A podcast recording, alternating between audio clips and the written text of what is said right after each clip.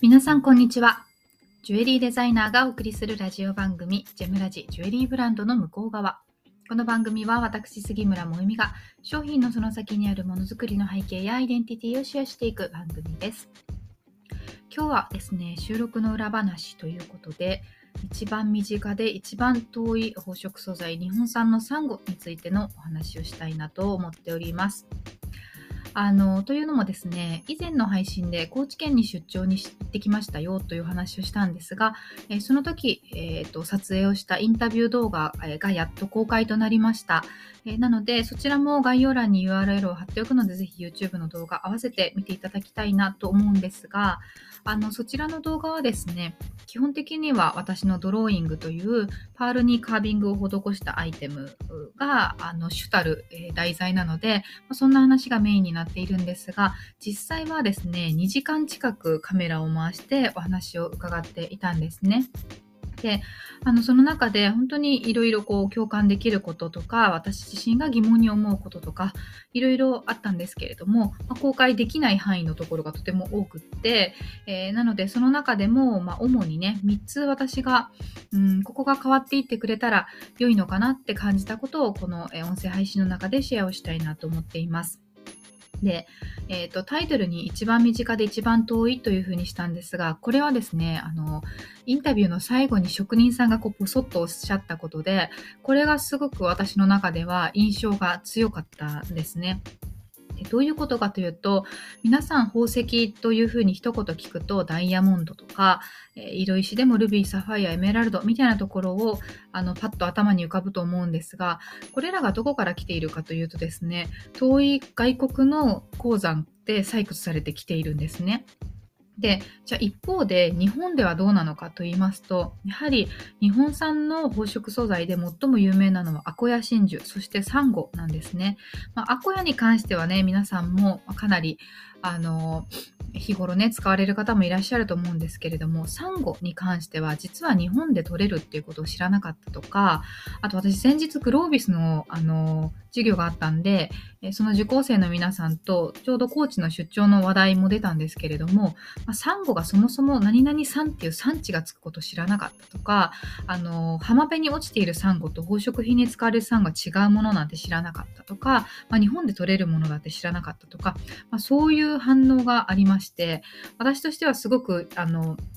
新鮮だったんですけれどもよくよく考えてみたらそうだよなと。ジュエリーの業界とかでもなくて普通にビジネスパーソンとして日々々働いていらっしゃるサラリーマンの方たちがですね、まあ、知るわけもないんだなってそういうふうに思うと本当にその日本で取れるという意味で一番身近なのに、えー、ダイヤモンドよりも遠い存在になってしまっているんだなというふうに思いましたなので職人さんもねあのサンゴをもっと日本の方たちがつけてくれればいいなというふうに言ってたんですけれどもじゃあサンゴはどこに行ってるのかというとですね実はこれアコヤもそうなんですけれども9割輸出なんですよ、まあ、こういうことはあのいろんな国々で起こると思うんですけれども自国民が使わずに、えー、輸出の、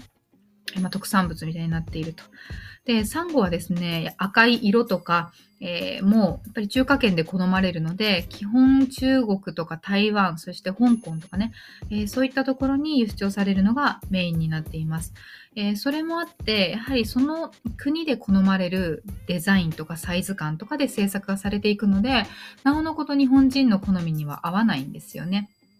で、えー、まあ、そんなことがあって遠い存在になってしまっているサンゴなんですけれども、私がインタビューの中で話を聞いていて思ったこと。一つはですね伝統継承について。これは以前の配信でお話ししたのでぜひ合わせて聞いていただければと思うんですがやはりその職人さんが弟子に対して技術を継承していく時に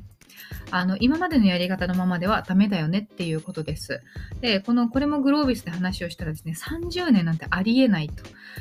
その30年の間に今はものすごい変化してるからどうなってるかわからないのにそんなの誰も継がないだろうと当然だと思うんですね、まあ、そういったことに関して課題感を感じたというのは一つありましたそして今日の配信でお話ししたいなと思うのは残りの2つなんですけれども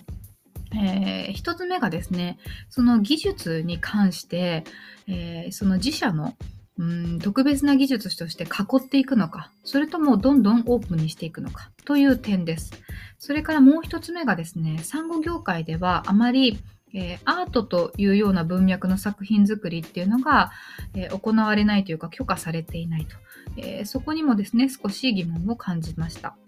この辺はぜひ、えー、皆さんもあの考えてほしいなって思うところなんですけれども、まず1つ目の技術に関して、えー、この自分たちのお家芸として極秘にしていくのか、オープンソースにしていくのかというところはですね、聞くとですね、例えば職人同士、サンゴの掘りをする職人同士で、あまりこう交流するっていうことが、えー、好まれない、むしろ禁止されているだとか、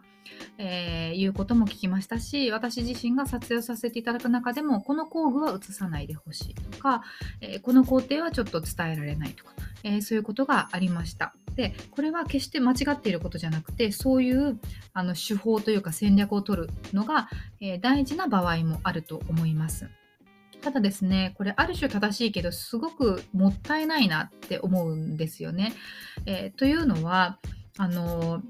やっぱり自分自身もそうですけれどもやはり、え違うデザイナーさんと違う作り手さんとあるいは職人さんと、えー、そういったところでコミュニケーションを取ることで得られるそのなんかケミストリーというかねこの化学反応によって生まれ出る何かっていうのは必ずあるわけなんですよね。そういうのを全てシャットアウトして会社の技術として、えー、その囲ってしまうっていうのはですねそれ以上伸びないっていうことになるんですよ。であの今最近こうジュエリーとかそれから工芸みたいな世界ではなくて世の中全体的に特許を取らないっていう風な選択をする会社が増えてるっていうのが話題になっているんですけど皆さんご存知でしょうか？これどういうことかというと結局特許取るのに時間もかかってしまうしお金もかかってしまう。そうこうしているうちにどんどんどんどん新しい技術がアップデートされていってしまう。そして特許自体も期限が決まってますよね。そういう風なことのリスクを考えると逆に最初からオープンソースにしてしまった方があの結局そのいろんな人のえ知見とか経験っていうのを重ね合わせて業界全体としてイノベーションになる可能性も、えー、あるし逆に、えーと、シェアをババッと取ってしまえる可能性もあるしということであえて特許を取らないっていう話が話題になっていたりします。で、これまさに今このサンゴの業界で、どちらかというとこっちの戦略を取った方がいいと私は思うんですね。というのも、高知県で職人さんどのくらいいるんですか？と聞いたところ、20人ぐらいじゃないかなとおっしゃっていました。この20人がほぼほぼ高齢っていうことを考えるとですね、これから先、ますますサンゴを加工できる職人が減る可能性があるっていうことなんですよ。で、日本のサンゴのそのカービングの技術というのは、あの台湾とかの技術とまたちょっと違っていて、非常に高度なんですよね。で、これできる人がいなくなるっていうのは、今いてくれている職人さんを守ることじゃなくって、え、その状態を世の中に知ってもらうこと、あるいはサンゴに興味を持ってもらうこと、もっと言えばサンゴのカービングに興味を持ってもらうことっていうこともしていかないと、本当にサンゴ業界自体が縮小している、サンゴを使う人っていうのがそもそもすごく減ってきているっていう状況においてですね、めちゃくちゃリスクだと思うんですよ。えそういう意味では、